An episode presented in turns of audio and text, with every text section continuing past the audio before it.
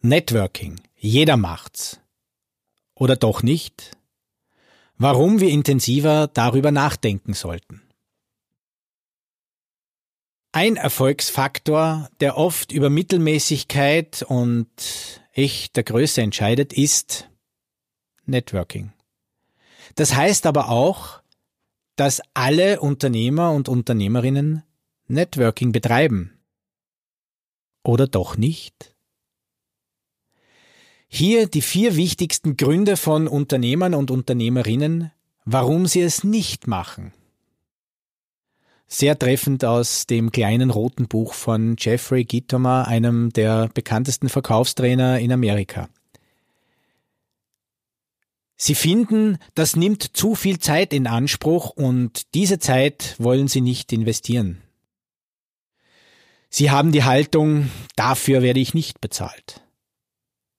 Und genau damit sind sie zur Negativität und Mittelmäßigkeit verurteilt.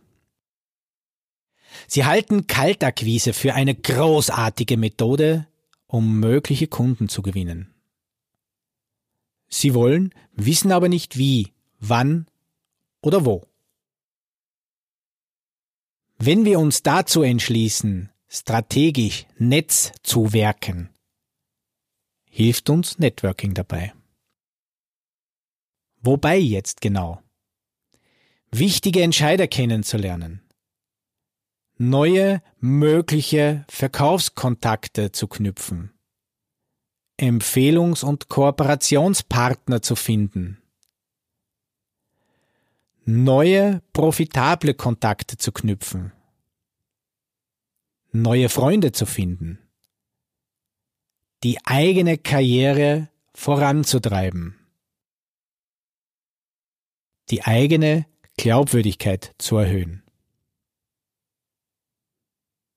Warum fangen wir nicht gleich heute damit an? Warten wir nicht ab, noch erfolgreicher zu werden.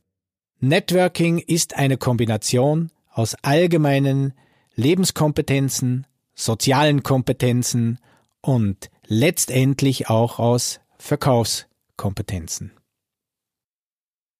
Mein Name ist Michael Knorr, Ihr B2B-Beziehungscoach. Freuen Sie sich auf die nächste Folge Ihres Blogcast zum Thema strategisches Empfehlungsmarketing und strategisches Netzwerken.